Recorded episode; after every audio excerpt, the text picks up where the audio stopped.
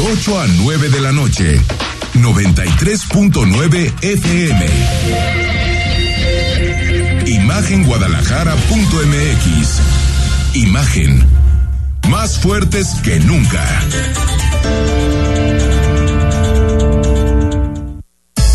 Twitter. Arroba Imagen Radio GDL. Imagen.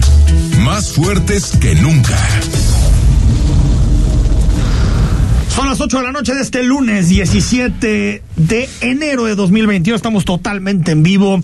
En imagen, quédate con nosotros porque hay muchísima información. Tenemos la fecha de entrada en operación del Peribús, del BRT, en el, en el eh, periférico. El retorno de Andrés Manuel López Obrador ya está, como nos habían anunciado. Este lunes ya estuvo en la mañanera y regresó con todo el presidente de la República, sobre todo cargando contra su adversario favorito, de momento. El adversario favorito siempre va a ser Salinas, pero de momento el adversario favorito es Lorenzo Córdoba y el INE.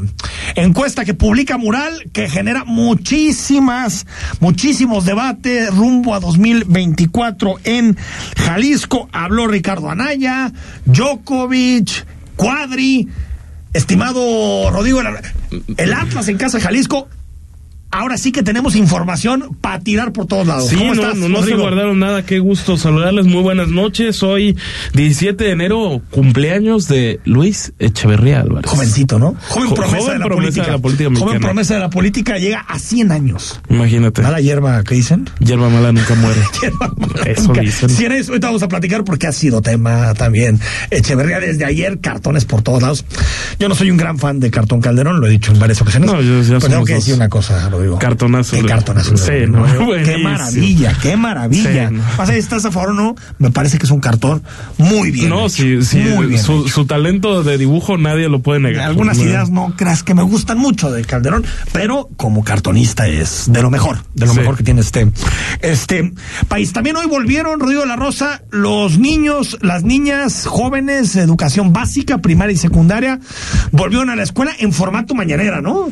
En formato mañanera, fíjate, pero, pero ¿qué crees? Funcionó bien el internet. Ah, sí, ahí sí, no se cayó. No, no hubo bronca, no se cayó. Bueno, el gobernador hasta festejó que no se haya caído el internet.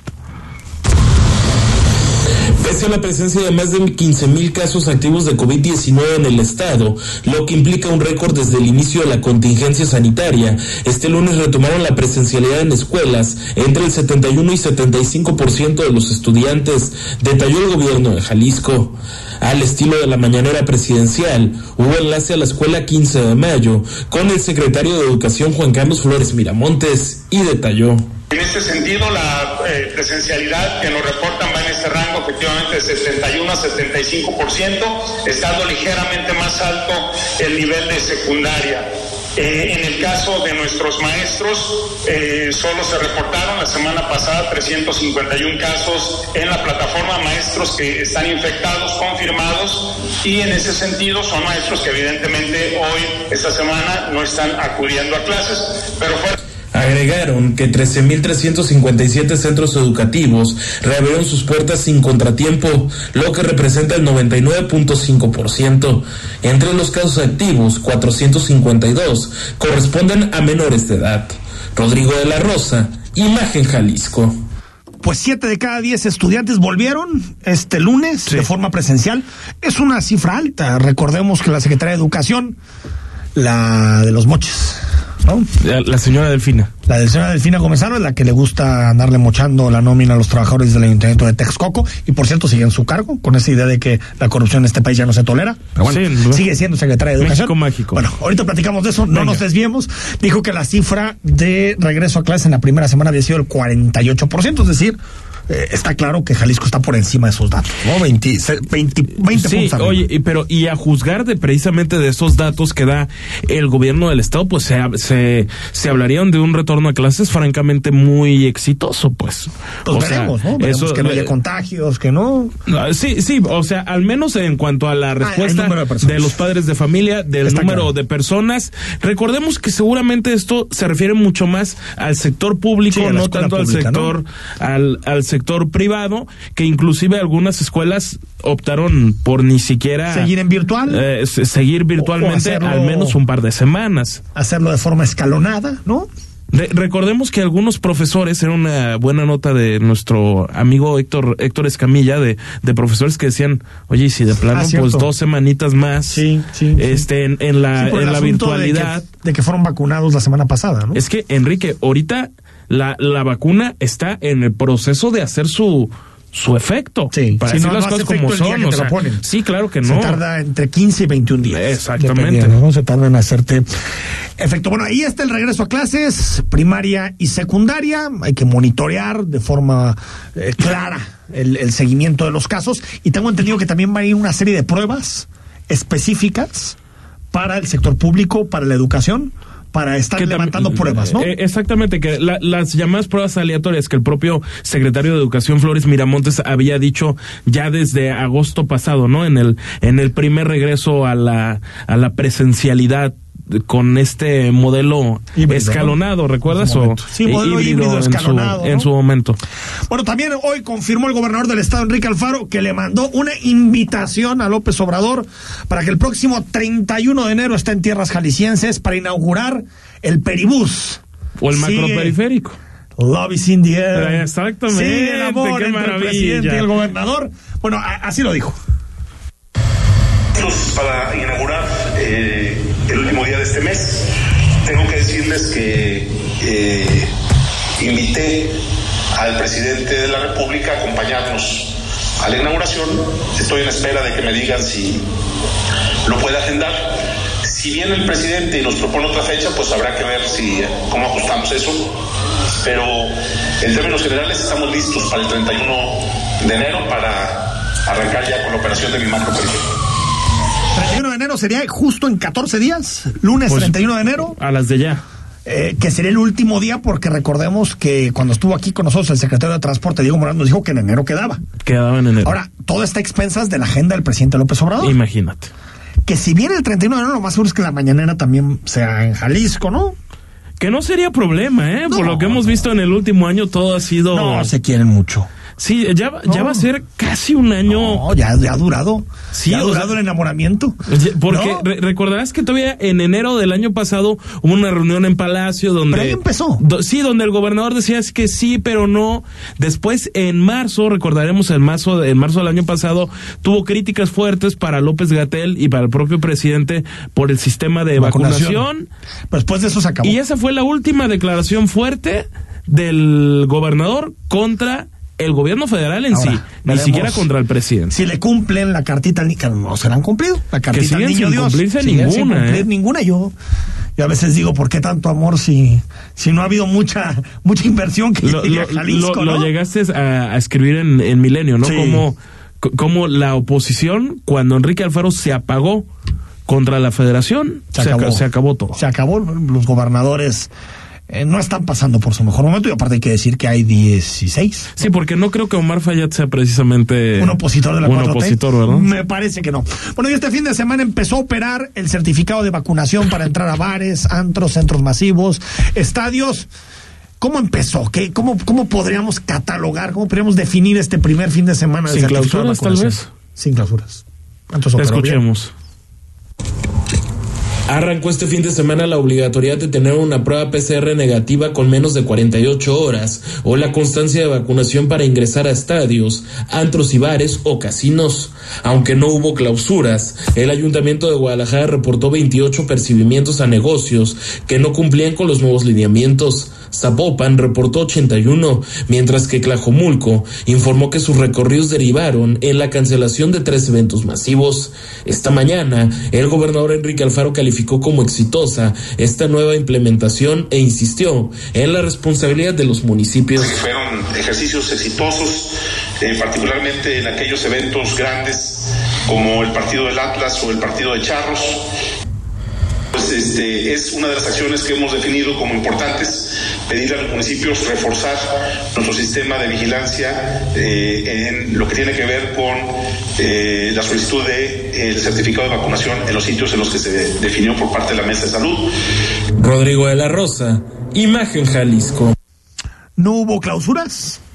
Pues a juzgar Hubo por puro lo que apercibimiento, dicen, me decías, 81 apercibimientos en Zapopan, 28 apercibimientos en Guadalajara. ¿no? Correcto. Eh, dice el gobernador que vienen charros y vienen en el partido del Atlas, ¿no? La operación. Yo no recibí ni siquiera mensajes de esos dos eventos. No, no, no ni siquiera se me dejó nada por redes sociales. bueno, Eso yo en redes habla- sí recibí de muchos lugares donde no lo pedían. ¿eh? No, la- No pero de- del estadio, No. yo aparentemente funcionó muy bien. Eh, ahí sí. Y yo creo que hay más controles y, y era más fácil poder verificar si estaba haciendo la chamba.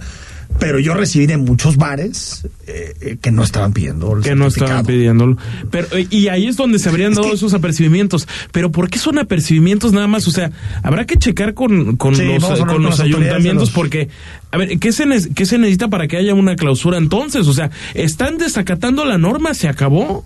Sí, pero Eso de que- apercibimiento verbal primero suena, y después. es que suena hasta muy ambiguo. A ver, yo, tú sabes que yo siempre he sido contrario. Digo, si quieres que una ley funcione, tiene que tener sanción. Si no, Pues pues, no va a claro, funcionar pero- una ley, pues no, no es el, el mundo mágico No, de yo, en el País yo de las no creo que sirva de, de nada. No, lo que a mí me preocupa es que si no se ponen verbal. las pilas los ayuntamientos realmente para supervisar, Esto no va a pues, funcionar para nada. Pase como en su momento nos pasó con las con, con los cierres de bares y antros, que tú pasabas por la ciudad y estaban abiertos. Porque tienen la licencia de restaurante Sí, anexo o sea, bar. pero eso es hacernos mensos, Rodrigo. Pues son totalmente, bares, son por bares. supuesto. Y el gobierno no se puede hacer menso. Si toman la decisión de que estamos certificados, cosa que apoyo, que Sí, estén los pues certificados y que se pidan los certificados de vacunación, pues que se cumpla la regla. Veremos qué sucede en los siguientes fines de semana y si esta tendencia de los apercibimientos pasa a la tendencia. Y por cómo se clausuras. reportó, pues que ojalá todo funcione como habría funcionado en el partido de Atlas contra contra San Luis, porque ahí sí no hubo no hubo queja alguna, ¿eh? Ni una Y en el estado de los Charros tampoco. tampoco, ¿no? Que van ganando la, la serie, ¿verdad? Van ganando la, la serie 2-0, nos dice A, ver, a- a- a- a ver si Lemos no se quiere poner la, la de Charros. la de los charros, ¿no? Sí, y, y pasó mañana Bueno, se pone. dijo la semana pasada que vino aquí. ¿no? Sí, eh, los eh. charros, hombre, pues como que los charros. y ah, también, ¿por qué no? También, a ver, todo lo que sea de Jalisco está bien. Y pero, pero pasó mañana se pone la de los mariachis y después La de la UDG sí es La de necesaria. o la de los tecos. necesaria. O la de los tecos. No sé si los tecos tienen alguna división. En tercera, en tercera división. Bueno, que pasen a segunda, ¿no? También se lo pone. ¿eh? Sin Bueno, problema. por cierto, hablando de, de, de Lemus, se publicó hoy en el periódico Mural una encuesta que está generando mucho debate. Eh, una encuesta de la, de, bueno, eh, que se publica en Mural, pero que la hace la encuestadora Extrategia, en donde, pues digamos que uno deja claro que en este momento el candidato más posible para la gobernatura de MC, que tampoco es eh, ningún eh, acertijo ni ningún secreto, pues es Pablo Lemus. El 60% de los ciudadanos creen que debe ser el candidato de Movimiento Ciudadano y está lejísimo. Sigue Juan José Frangé y Salvador Zamora con 3, 4 puntos, es decir, muy lejos. También se pregunta por aprobación. Pablo Lemus, el 76% de los tapatíos lo aprueban, el 16% lo desaprueban, Alfaro el 59% lo aprueba, 38% lo desaprueba y López Obrador esto me sorprendió, ¿eh? porque eh, yo había revisado algunas sorprendió. encuestas donde López Obrador salía en Guadalajara más bajo, 67% de aprobación, 30% de desaprobación y también esta encuesta de Mural lo que define o lo que indica es que en este momento el favorito para llevarse la gobernatura es MC, ocho puntos por encima de Morena.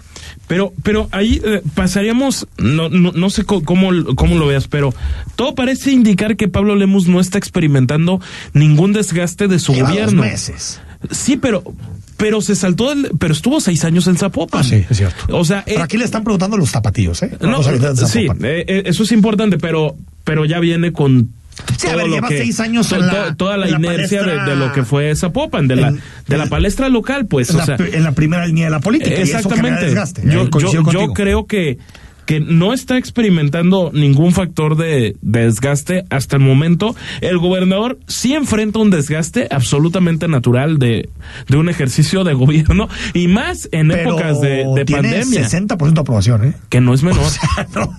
Sí, Porque de uno repente- cuando se mete en la Twitter, ¿cómo la- le puede? La twitterósfera. En la no, en la twitterósfera en la- en la que- cantina de las redes, Como ¿no? parece que el, que el gobernador es, eh, es muy mala prueba. Y no, yo creo que es, eh, también lo dice Mitowski, mitad y mitad más o menos. ¿eh? Es la mitad un- aprueba, un- la otra mitad. Aquí es un poquito más, más alto. Y creo que también cuando le preguntan a la gente quién debería ser el adversario de Lemus, sale primero, lo, primero Pedro Kumamoto. Eh, eh, al parejo con Lomelí. Un poquito arriba, ¿no? De Lomelí 18 Pero, pero es, poco, es poco. Es, es- es poco, Es poco, ¿no? pero que, o sea, ahí te dice cómo la clase política jalisciense no saca nuevas caras. La última nueva cara. Ah, Lomelí no es, una, no es una nueva cara, Lomelí. No, no, no, no es una nueva cara, sino que es un tipo ganador, ¿no? Muchas elecciones. Sí, ganado. es el Cruz Azul de las elecciones.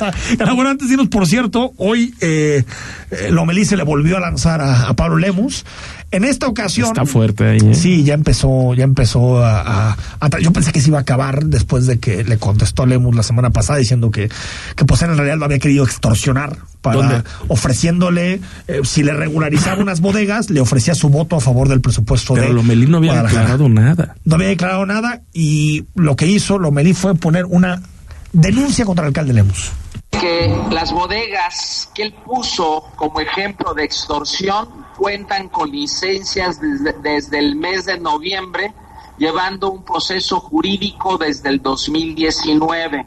En noviembre del año pasado ya cuenta con todos los permisos expedidos por el edil Pues entonces la, la licencia sí se la dio juzgar Porque por si lo sé que es noviembre pasado y tiene los permisos, pues sí se la dio. Sí, porque Frangé entró el primero de octubre del, primero de del año anterior. Ahora no sé si empieza el proceso ahí, pero al final parece que quien le dio la licencia es. Ahora, bueno, esto va a terminar siendo palabra contra palabra, porque Lemus dice, a mí me pidió tal cosa para aprobar el presupuesto y no me le dice que no. Y mañana se tendrán que ver las caras en sesión de Cabildo, el presidente municipal Pablo Lemus. Sí, mañana, mañana va- van a nombrar a Cintia Cantero como Contralora de Guadalajara. Exactamente. Como Contralora de Guadalajara, segundo Contralor después de Enrique Aldana, segundo Contralor Ciudadano, cosa que es bueno, ¿eh? Sí, claro. Es no, bueno que el alcalde no elija la Contralora. Y es un gran el perfil el de. Me parece que sí, me parece que sí, Cantero. Integra. Por esto mañana va a estar con nosotros en la noche para conversar de los desafíos que hay en Guadalajara en materia de combate a la corrupción. Hablamos del presidente que volvió. Regresó. Lo extrañamos al presidente. Traía síndrome de abstinencia, ¿eh? Uy, grave. Grave. Sí, hasta hablando de las caricias y ¿qué, qué dijo del vaporrup? No, no, le- no, se, no les ha- no se hagan. le- A todos nos gusta que nos. Que nos den caricias. No, no, no, pero dijo hoy otra cosa. Dijo, a todos nos gusta que nos. Ahorita recuperamos Venga, el audio, pero primero el presidente de la República regresó y así, así definió su estado de salud. nos fue bien. Es eh, demostrable que esta variante no tiene eh, la misma eh, gravedad de la anterior, de la variante Delta. en síntomas y también en tiempo de recuperación. No hay prueba negativa todavía, ¿verdad? Que sepamos. No la hizo pública, al menos hoy, ¿o sí? No, no dijo. Y hasta donde sé, la, la, el aislamiento sí es cierto que es menor que en las variantes anteriores, pero es de siete días y el presidente hizo seis. Bueno, hoy sería el séptimo. Hoy, ¿no? hoy te- tendría que regresar mañana. Son Ah, siete completos. Bueno, bueno. No, a ver, yo sé que son exquisiteces, pero No, es Hay que, que para. cumplir pero, y hay que ser ejemplares, Pero es que pedirle al presidente que, que cumpla un factor responsabilidad en esta, a estas alturas de la pandemia, pues ya es. Híjole, es complicado. es complicado. Sí, ha 8 de la noche con desafortunado. 18 minutos. Bueno, vamos a hablar del INE también cuando, cuando regresemos. Me encantó la entrevista que dio Lorenzo Córdoba con Loret Sí, en Latinus, se la muy recomiendo. Me parece que es un tipo de primera. De primera. Bueno, Eh, para, para López Obrador no. Yo sé, y hasta ya en mis redes sociales puse que ojalá fuera presidencial. Sí, no, no, no. Me, sería- cayó, me cayeron las sordas, me cayeron las sordas a criticar la propuesta. Pero a, a ver si ya pueden dar un argumento menos chafa en contra de Lorenzo Córdoba, de verdad. O sea, yo escuché ahí de repente un afamado comentarista diciendo, lo que pasa es que es adicto al dinero. O sea, no, ya, ya, por favor, seamos Esos son- serios. esos o sea, son buenos argumentos. Qué poca seriedad. Reapareció Ricardo Anaya con un muy buen video.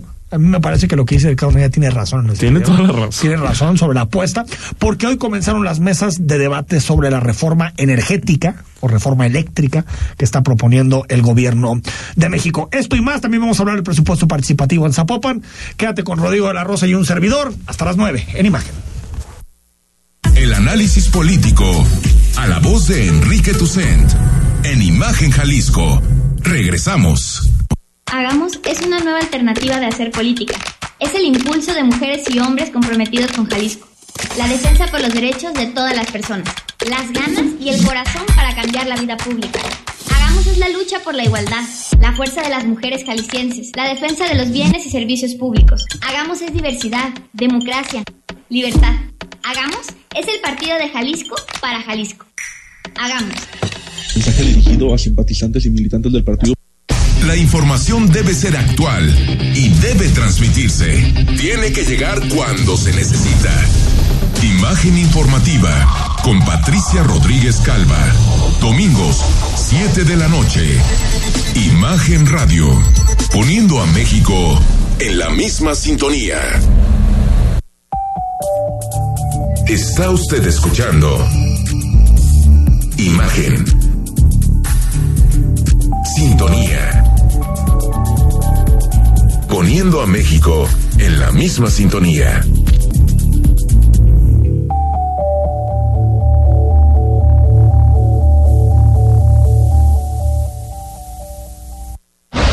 Queremos conocer tu opinión.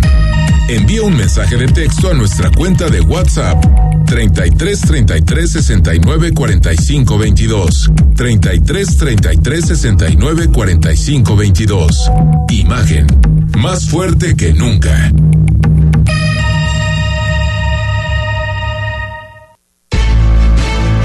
Estás escuchando Imagen Jalisco con Enrique Tucent. Facebook, Imagen Radio Guadalajara. Imagen, más fuertes que nunca. Son las 8 de la noche con 21 minutos. Gracias por seguir con nosotros. Estamos totalmente en vivo en imagen. Lunes, lunes 17 de enero. Expulsar a Djokovic. Ah, pues qué, qué gusto me dio, la verdad. ¿Para qué te digo que no? Sí, sí. también.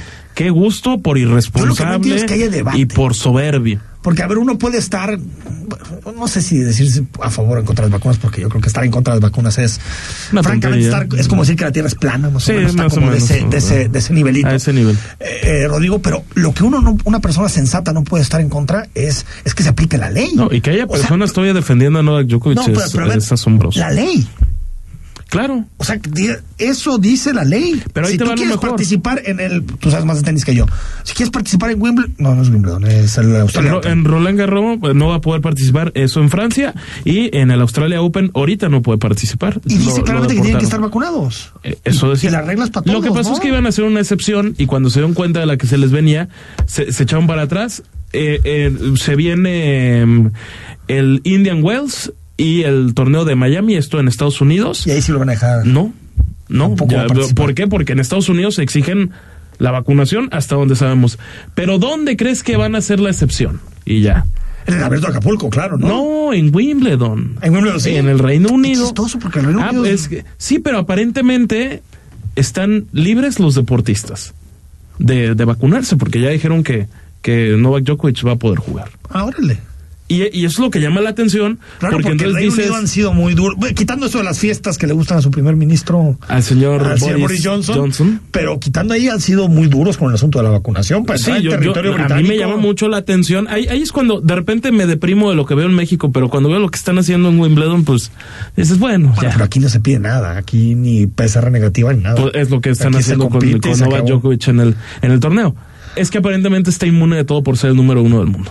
Bueno, antes de saludar a nuestro invitado de hoy, eh, Pavlovich, la ex gobernadora de Sonora, No me digas. a uno de mis sueños. ¿Por qué no me invitó a mí el presidente? Caray. Cónsul en Barcelona, estaría todo Yo creo que hubieras hecho un mejor papel que, creo que que sí. la señora Yo ahí no te lo voy a negar. La lo verdad Pero es bueno, que- nunca me llegó la invitación.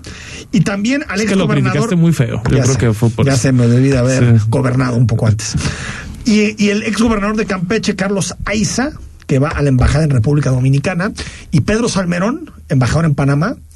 eh, eh, que ha sido criticado por muchísimas cosas, entre ellas acoso. Acoso y... Muy amigo de López Obrador. Sí, acoso que, que es muy delicado y tuvo que un- hacer una renuncia a su puesto, no recuerdo concretamente cu- cuál era, por- porque dijo que un grupo de valientes secuestraron y asesinaron al día afamado 23 de septiembre. empresario de Nuevo León, Garza Carza asada, ¿no? Carza asada y bueno, asesinado posteriormente, ¿no? Imagínate. Pues ahí está. Ese es el nuevo embajador con tus impuestos en Panamá.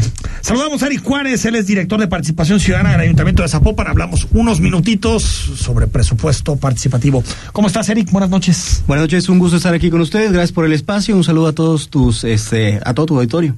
Oye, Eric, a ver, ahorita si vas a pagar el, el, el, el predial en, en Zapopan, puedes de alguna manera entrarle, votar por obras que te parezcan prioritarias para el municipio, ¿no? Sí, es correcto. De hecho, es un derecho ciudadano en el reglamento de participación ciudadana. Este, una vez que pagas tu predial, tienes derecho a elegir tres obras públicas de las 25 que están hoy en la boleta. Entonces, este, puedes hacerlo mediante medios electrónicos, este, predial eh, desde recaudadoras móviles, itinerantes, del drive-thru. Entonces, este, hay toda esa posibilidad para que puedas ejercer tu voto.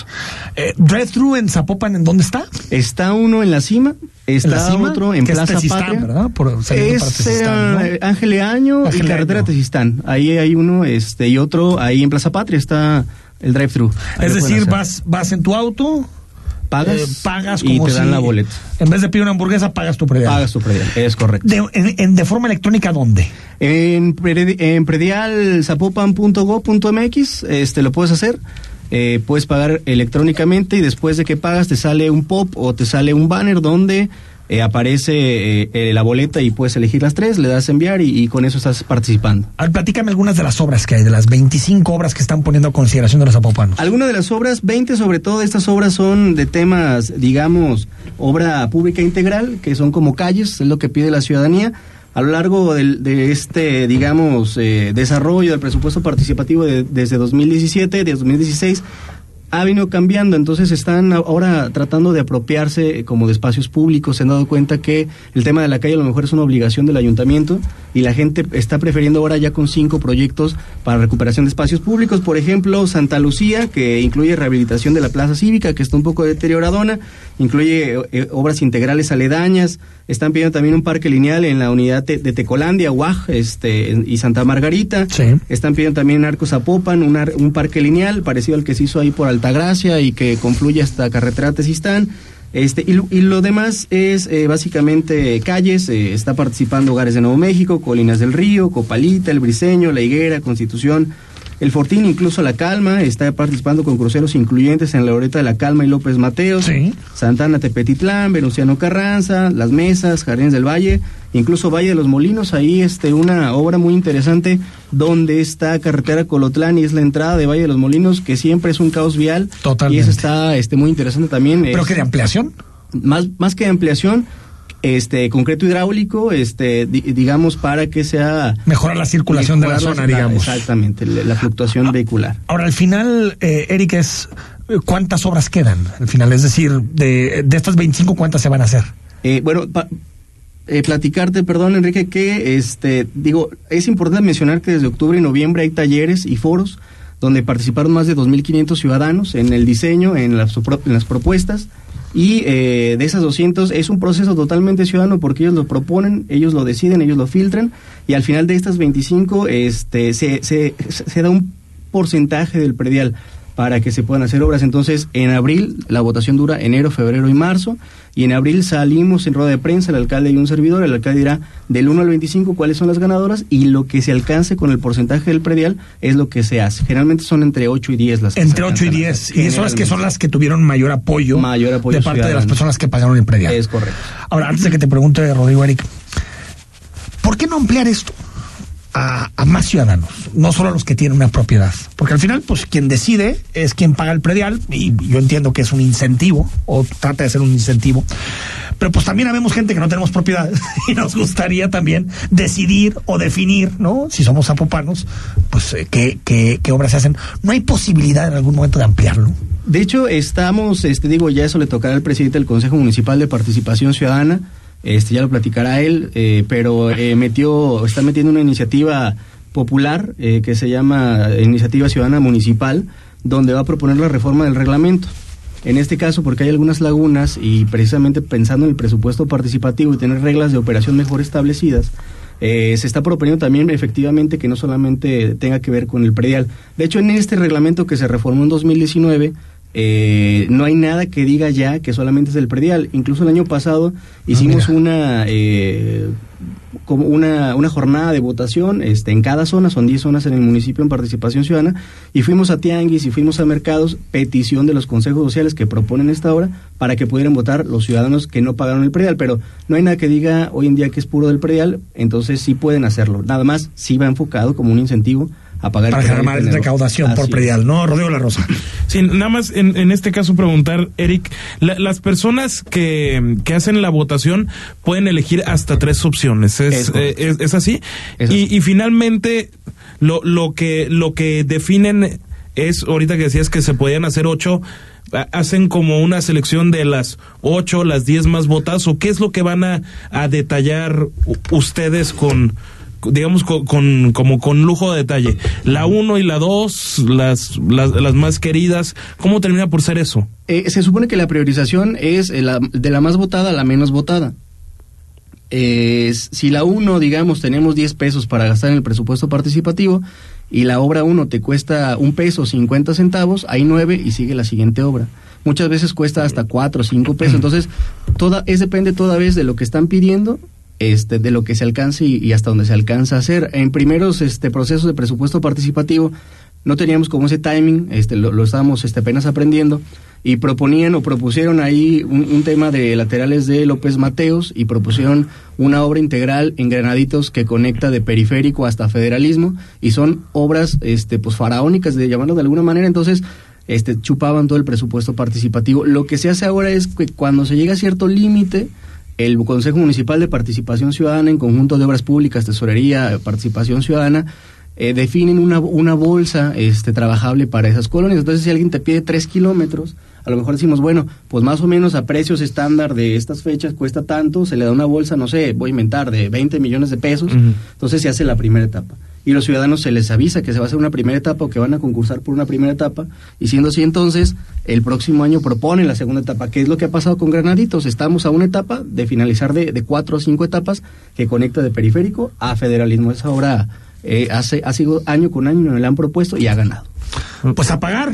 ¿Quieres una más? Sí, nada más destacar rápidamente porque recuerdo que el alcalde Juan José Frangé había dicho en esa en esa primera rueda de prensa que lo de las calles y la pavimentación se lo dejaran ya al, al municipio. Entonces esto está enfocado no tanto a una pavimentación como tal, eso ya se da totalmente aparte. ¿Es correcto? En este presupuesto participativo 2022 todavía, te digo, les comento, eh, aparecen 20, más o menos 20 horas integrales que la gente propone calles. Entonces, esta política del alcalde, este, yo creo que se va a aplicar a partir del 2023. Ah, donde pues los consejos están ya este, próximos a estar repidiendo pura recuperación de espacios públicos, entonces va a estar interesante. Aparte de algo que nos la pandemia nos dejó cosas muy negativas, pero una positiva es que cada vez apreciamos más el espacio público.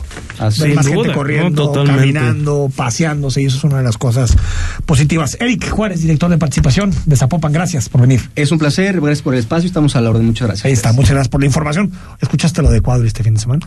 Y lo, y lo disfruté también. A ver, te lo recuerdo. Esto le pasó al señor Cuadri en CNN. Gracias. Señor. Yo pensé, no, no, no, no, no. Si usted viene, si usted viene aquí a propalar su discurso de odio, este no es el canal. Este, el CNN en español no lo aceptamos.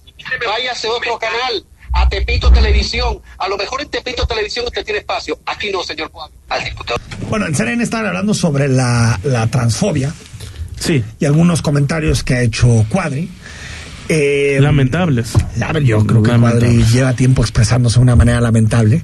Ahora, yo no sé si lo que se debe de hacer es censurar. ¿eh? Yo no soy de la idea de censurar. Es buen debate ese, ese, que dices y creo que el conductor, este señor Camilo, la termina también regando. Bueno, lo de Tepito TV es como de evaluar, ¿no? Queriendo, diciendo yo a mi Pues es que eh, hablan, hablan de ir en contra de los comentarios clasistas y todo eso, y es un comentario bastante profundamente clasista. Bueno, sobre eso es el comentario y precisamente este debate. ¿Qué hacer frente a los discursos de odio?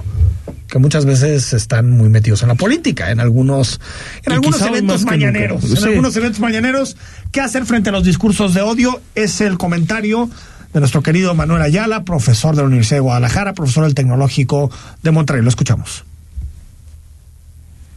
Hola, el día pasado se hizo viral un video en el que se ve al diputado Gabriel Cuadri ser expulsado por el conductor de un foro televisivo cuando debatía frente a otra diputada sobre los ataques a la comunidad trans en México. El evento sirve para poner en perspectiva que los derechos humanos previstos en nuestra Constitución no solamente deben verse como límites a actos de autoridad, sino también como directrices que rijan la conducta entre las personas de acuerdo al rol que a cada una de ellas les toque. Sin embargo, es crucial asegurarse que las respuestas al discurso de odio sean adecuadas y proporcionales. Las prohibiciones que censuran los puntos de vista ofensivos, en ocasiones, son contraproducentes para promover la igualdad, pues no abordan las raíces sociales subyacentes de los distintos prejuicios que impulsan el discurso de odio. Habrá ocasiones en que la igualdad se promueva mejor mediante medidas positivas que aumenten la comprensión y la tolerancia más que la censura. En México, la Corte ha considerado que si bien el discurso de odio es contrario a los derechos humanos y la democracia, de ahí no se sigue sin más que siempre el discurso de odio deba ser reprimido. La Corte ha dicho que depende de varias circunstancias que se deben valorar. Por ejemplo, el auditorio en el que se expresa el discurso de odio, el contexto del mismo, si quien expresa el discurso es una figura de influencia pública o no, si su expresión genera un riesgo inminente de violencia física o moral respecto a las víctimas, o si se ha generado actos de violencia o disturbios. Es importante tomar en cuenta que la libertad de expresión es esencial para la autonomía personal, la democracia, la cultura y la generación de conocimiento. De cualquier forma, lo más relevante es que ciudadanos y autoridades nos tomemos en serio los derechos fundamentales porque de ello depende la calidad democrática de nuestra sociedad. Muchas gracias. Bueno, gracias mi querido Manuel. Ahí te quedas con el debate. Yo creo que la mejor manera de ir contra los discursos de odio es evidenciarlos, es criticarlos, pero nunca censurarlos. Porque ese tipo de cosas aparecen, Rodrigo. Si las quieres que haya en un medio, aparecen en las redes. Claro. Hay que los No, discursos ya. de odio contra colectivos, contra personas, contra gente de preferencia sexual, lo que sea, Hay que condenarlo siempre. hay que condenarlo siempre, pero desde el debate público, no desde mandarlos a la clandestinidad. Nos queda muchísimo. Vamos al corte, retomamos el debate sobre revocación de mandato, el INE, hay muchísimo más en imagen. Estamos en Noche de Lunes. El análisis político. A la voz de Enrique Tucent. En Imagen Jalisco. Regresamos. InFinance, empresa líder en intermediación financiera con las mejores opciones de financiamiento del mercado. Acércate al equipo InFinance, asesoría y tramitación de créditos hipotecarios y pyme con un servicio integral sin costo y de rápida respuesta. Atrévete a cumplir tu más grande sueño. InFinance, intermediación financiera inteligente. infinance.com.mx. Aprovecha el martes de frescura de Walmart a precios bajos. Manzana gala o perón golden a 34.90 pesos el kilo. Walmart, lleva lo que quieras, vive mejor, come bien. Válido el 18 de enero. Con el presupuesto para 2022 que aprobamos en la Cámara de Diputados, Las y los mexicanos avanzamos parejo. se aumentarán los apoyos para personas mayores, estudiantes y madres trabajadoras. También se asignaron recursos para grandes obras en el país que beneficien a todas y todos. Cámara de Diputados, Legislatura de la Paridad, la Inclusión y la Diversidad.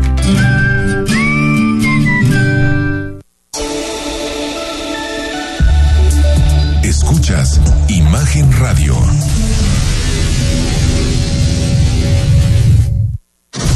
Las voces más importantes del análisis político en Jalisco en un espacio para comentar, reflexionar y polemizar sobre los temas de tendencia a nivel local, nacional e internacional. Imagen, más fuerte que nunca. Estás escuchando Imagen Jalisco con Enrique Tucen.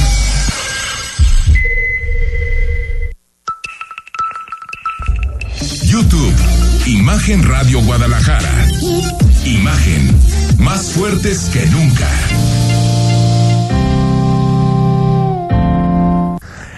En Versa Concepto ofrecemos porte, elegancia, estilo y diseño. A través del tiempo, Versa Concepto se ha enfocado en el desarrollo, diseño y fabricación de muebles para oficina, escolar y hospitalidad. Versa Concepto ofrece diseño, ergonomía y vanguardia en los muebles que utilizarás a lo largo de tu vida y de tus actividades diarias. Nuestra línea de sillería ofrece ergonomía, calidad y diseño. Se ve bien y se siente mejor. Nacimos con la misión de crear muebles y sillas para oficina, proponiendo un estilo diferente para cada ambiente. Hoy somos empresa líder en el ramo, revolucionando por completo la industria del mobiliario para oficina y escolar en todo el país. Somos la única empresa mexicana que adicional a exponer en Neocon, Feria Internacional del Mueble de América, donde las marcas internacionales exponen, lleva la mayor comitiva de estudio e investigación con la intención de siempre estar a la vanguardia en estilo y diseño en el ramo inmobiliario. Versa Concepto ofrece servicios integrales de proyectos, llave en mano, ya diseñando, traje a la medida, cumpliendo siempre las necesidades de nuestros clientes. Somos empresa en expansión, en nichos mobiliarios adicionales a oficinas, corporativos y escuelas, tal como es el mercado de la hospitalidad. Versa concepto. Bueno, ya habíamos retomado algunas de las declaraciones de la mañanera. Habló sobre el COVID el presidente de la República y en específico sobre estas dos píldoras, estas dos pastillas que pueden ayudar a tratar el COVID. ¿Y qué cree Rodrigo? Lo platicamos la semana pasada. Que él no es partidario que se venda en farmacias. Ah, sí, claro. Lo escuchamos. Ya se ordenó una compra de los medicamentos para el sector público Mañana les pueden decir, ya informar. Le voy a pedir que venga este, Alejandro Schwartz mañana de Cofepris, que les dé más información sobre los dos tratamientos este y la posibilidad de que eh, se pueda vender en farmacias. Nosotros no queremos eso. eso se va a analizar.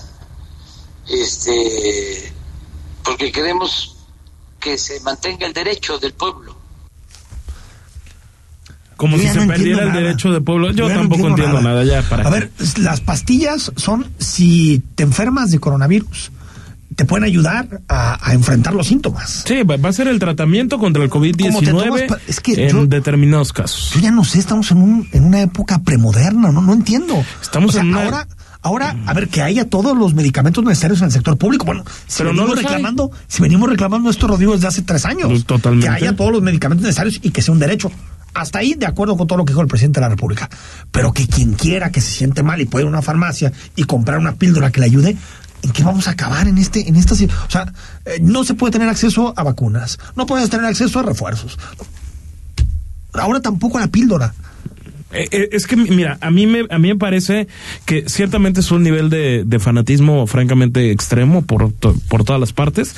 Y creo que el sector público no ha demostrado precisamente ser efectivo para tener medicamentos. Y entonces, por lo tanto, creo que no se sostiene el argumento de que queremos que sea para el pueblo.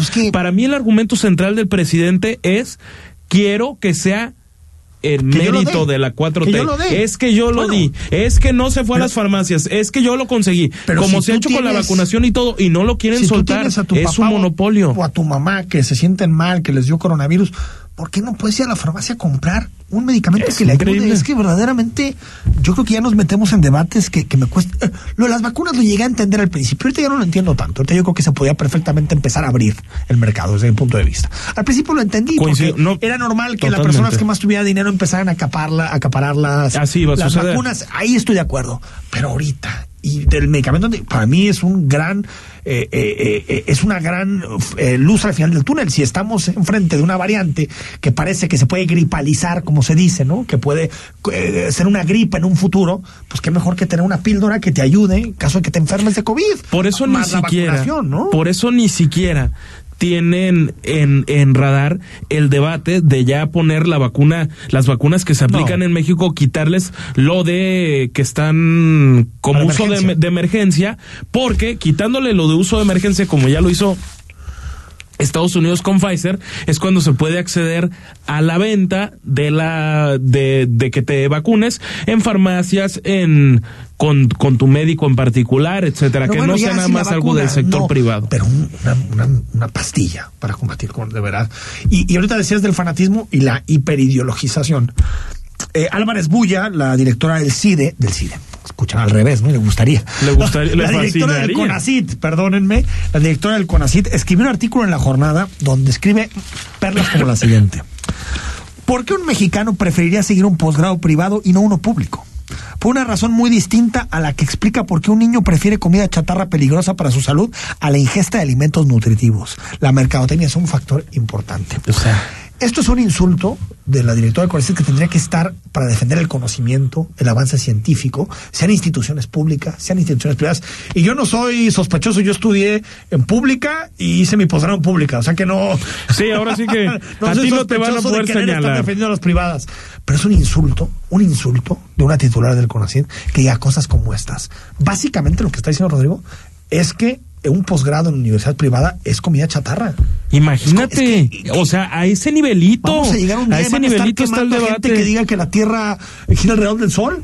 No, o sea, es que eh, este tipo de cosas son insultos contra gente. La, la, la que dijo Enrique que la ciencia neoliberal Exacto. y que había, o sea, Nada más y nada menos. Es, es, esta señora, la señora Álvarez Bulla, está para defender a la ciencia y está para El defender al conocimiento en cualquiera de sus expresiones y si es público o privado, así como aporta Y hay- muchísimo la y hay Universidad de Guadalajara o la UNAM, puede aportar el Tecnológico de Monterrey o la- o Lamentablemente hay posgrados chafas en la educación pública y hay posgrados chafas en la educación privada. En los dos. Generalizar me parece que te habla. Yo, yo, eh, Álvarez Bulla ha, ha- ha roto cualquier récord en, en declaraciones. Sí, en- no, no, no. Verdaderamente junto con tu amiga la de los miércoles. eh, La señora García Vilchis. García Vilchis. Yo creo que ahí, ahí andan, ¿eh? Ahí andan compitiéndose. Pero qué papelitos, ¿eh?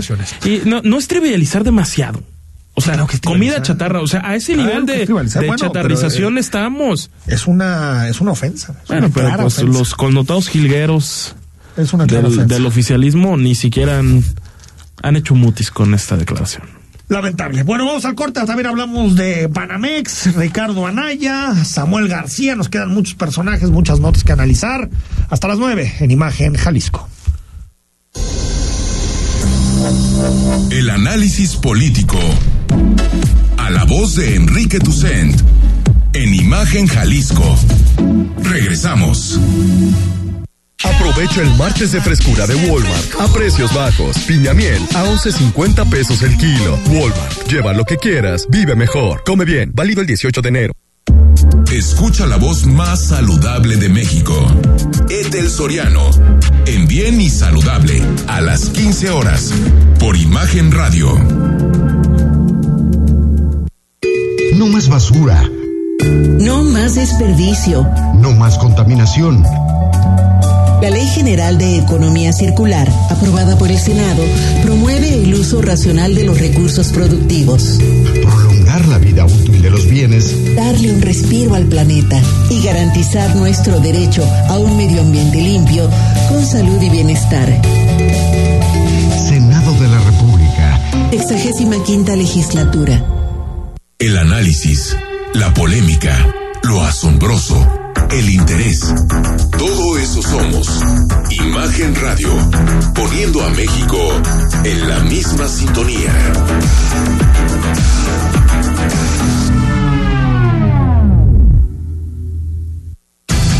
Compartimos micrófonos contigo. Mándanos una nota de voz de no más de 20 segundos al WhatsApp 33 69 45 22 y escuchamos tu punto de vista durante el programa. Imagen, más fuerte que nunca. Estás escuchando Imagen Jalisco con Enrique Tucent. Instagram, arroba Imagen Radio GDL. Imagen, más fuertes que nunca. Regresó el presidente a uno de sus temas favoritos, la revocación de mandato en abril. En tres meses vamos a estar discutiendo sobre la revocación de mandato, este ejercicio que suena más a capricho que derecho de la ciudadanía, pero que el presidente no quiere pagar, no quiere pagarlo. Dice, quiero mi show, pero no quiero la factura. Ese show, ¿no? Exactamente. Y hoy le dijo al INE, no te hagas, no te hagas, Lorenzo. Tienes ahí más dinerito, lo escuchamos. Y ya está demostrado de que sí tienen recursos para llevar a cabo esta consulta? ¿Por qué no muestras cuánto nos cuestan a nosotros las elecciones? ¿Sí? Cursos. Lo que hicimos fue decirles, háganle así. Este, que no ganen más que yo. Que no tengan tantos asesores, ni siquiera se contempla el que despidan trabajadores. No, los mismos. Nada más que los de arriba, pues no tengan servicio médico privado, porque ya nosotros no tenemos aquí. Esto no tiene nada que ver con el dinero, ni tiene nada que ver con el ejercicio. Esto tiene que ver con tratar de construir eh, eh, eh, a un adversario. En este caso, el adversario del presidente es el INE. Lo que quiere es debilitar al árbitro electoral. ¿Y por qué lo decimos? Porque aquí hemos sacado decenas de veces cuál es el costo de todos los salarios de, de los consejeros, sus seguros. Y no, no, se, bueno, no alcanza ni para poner tres boletas, ni para poner tres urnas. El presidente quiere hacer un ejercicio nacional que cuesta 3.800 millones de pesos. 3.800 millones de Así es, correcto. y lamentablemente está encaprichado con hacerlo. El INE creo que hizo un buen esfuerzo y dijo, juntamos una bolsa de 1.500 millones con las economías. Es lo que hay. Es lo que tenemos y es lo que podemos poner a disposición. Y en vez de que el gobierno haya dicho, bueno, pues ponemos una parte, porque es un ejercicio que nos interesa, porque el grueso, y hay que decirlo del gasto, eh, eh, Rodrigo, del INE no es los seguros médicos. es- el es- grueso es la credencial electoral, es hacer la elección de seis gubernaturas. Eh, por eso no caigamos en estos argumentos tramposos tonterías. de creer que si le quitan los sueldos a los consejeros electorales se podría hacer pues, una revocación de mandato. No, pero- no ajusta, no ajusta. Y son mentiras, son mentiras. Eh, No, eh, eso no es está mintiendo el presidente no y como también están mintiendo lo que algunos, al INE. algunos cartonistas Ya- y algunos ya- ya lo de la revocación- connotados analistas políticos. Lo de la revocación ya le vale. Ya no la le va importa. a ganar y va a participar muy poca gente. Lo que le interesa es lograr en este proceso ir eliminando, ir erosionando la legitimidad del árbitro electoral. Y eso es Peligrosísimo. para nuestra democracia, es peligrosísimo para tus derechos, para tus libertades. Por lo tanto, no es un tema que nos tiene que... Sí, yo, que- yo lo, lo único que veo con cierto agrado es que creo que quedaron tan mal, tan, tan mal parados y tan exhibidos los líderes morenistas en la Cámara de Diputados que hoy de plano dicen que, que no van a buscar quitar a Lorenzo Córdoba y a Ciro Murayama, que tampoco es que puedan. Este, y la, la otra parte, la, la parte de decir Bueno, que, que el presidente. denuncias penales. Sí, Rodrigo. que, aparte las que dijeron que ya las siguen habían quitado. Siguen existiendo Sí. las denuncias penales, que es una Eh, forma del poder de coartar la libertad de los De- consejeros del, electorales. del fanático este que preside la Cámara de Diputados. Sergio López. Luna. Sergio Luna, Luna, algo así. Sí, te- sí, sí. dice presidir la Cámara de Diputados, pero bueno, total. Pero lo, lo que no dijo el presidente es el papelón que hicieron señalando a personal sindicalizado en el no INE, el señalando las miles de direcciones que hay en el INE cuando hay ciento, 113, o sea, entre 113 y más de mil, pues Hay bastante diferencia. diferencia, ¿no? Eso no son simbolismos, ¿eh? Ojo Oye, con ver, eso. uno de los temas que más se discutió este fin de semana fue la, la mm, un permiso que obtuvieron del DIF la pareja de los del gobernador Samuel García, el gobernador Samuel García y la influencer Mariana Rodríguez obtuvieron un permiso del DIF estatal, del DIF Capullos, para convivir durante el fin de semana con una menor eh, eh, con discapacidad. La estuvieron exigiendo todo el fin de semana y, y me parece muy lamentable lo que sucedió. Coincido. Porque, a ver, poniéndole un poco de contexto. Claro que una influencer como Mariana Rodríguez, más que su esposo, me parece, Sí. puede generar sensibilidad acerca de la adopción y acerca de la importancia, que es darle una nueva oportunidad. Y eso no está, no está nada mal. No, pero el problema es que no me parece que detrás de eso, eh, por lo que vimos este fin de semana, existe esa No, intención. hay publicidad. Eh, es propaganda política y me parece muy lamentable que en este país se utilice a bebés con discapacidad para hacer propaganda política. Totalmente. Hay límites éticos, Rodrigo, hay límites para hacer política. Yo, yo creo que Mariana Rodríguez, yo, he, hablado bien de, de, la señora Mariana Rodríguez, me parece que es una persona, la, la pude conocer personalmente, fue muy educada con, con los medios de comunicación aquí en Jalisco en todo momento y creo que ha hecho cosas buenas en, en el sentido de concientización. Yo creo que está comprometida genuinamente con muchas causas. Sin embargo, creo que ahora ya se fue a los límites de con tal de hacerle publicidad al gobierno de su, de su marido, lucrar porque es lo que se está haciendo tal cual, con una persona con, con, con, discapacidad. Eso, desde mi punto de vista, no se hace. Totalmente, totalmente eh, eh, debatible. No sé si alcanzamos a escuchar al Ricardo Anaya. A ver, escuchamos a Ricardo Anaya que hoy habló del petróleo. No hay duda. El petróleo va de salida. Pero resulta que caminando por su rancho, ahí entre palmeras, López Obrador cree que tuvo una idea brillante.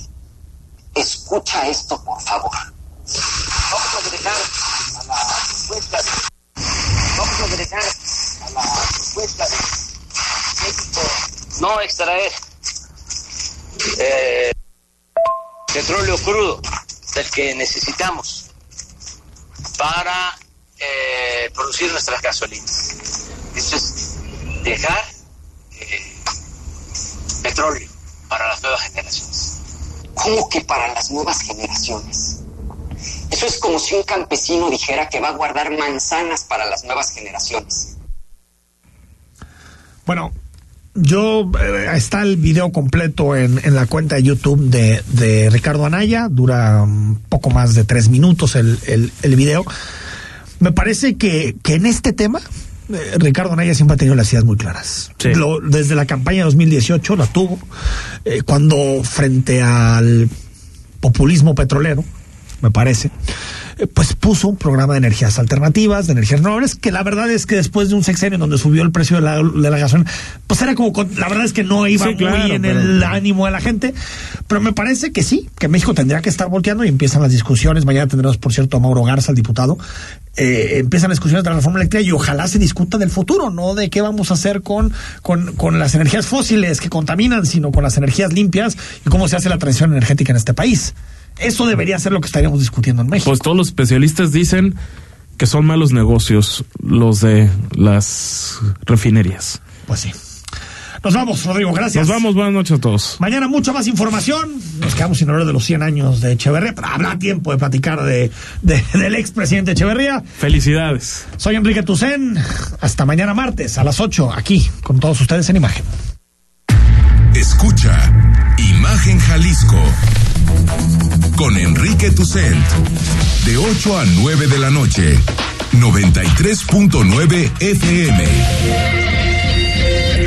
Imagenguadalajara.mx Imagen. Más fuertes que nunca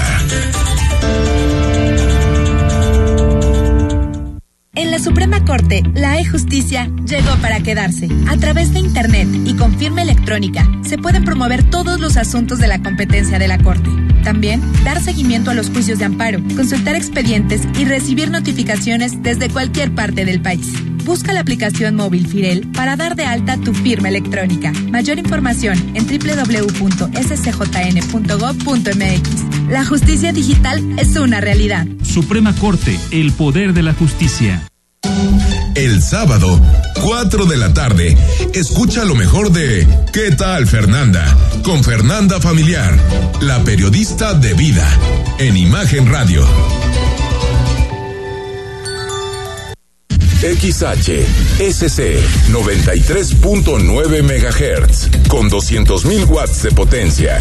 Transmitiendo desde Avenida Rubén Darío 746 tercer piso, Colonia Lomas de Guevara, Guadalajara, Jalisco. Código postal 44657. Imagen. Poniendo a México en la misma sintonía.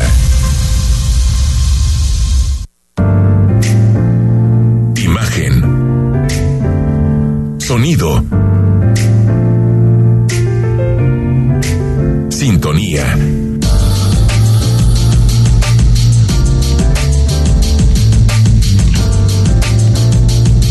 Poniendo a México en la misma sintonía.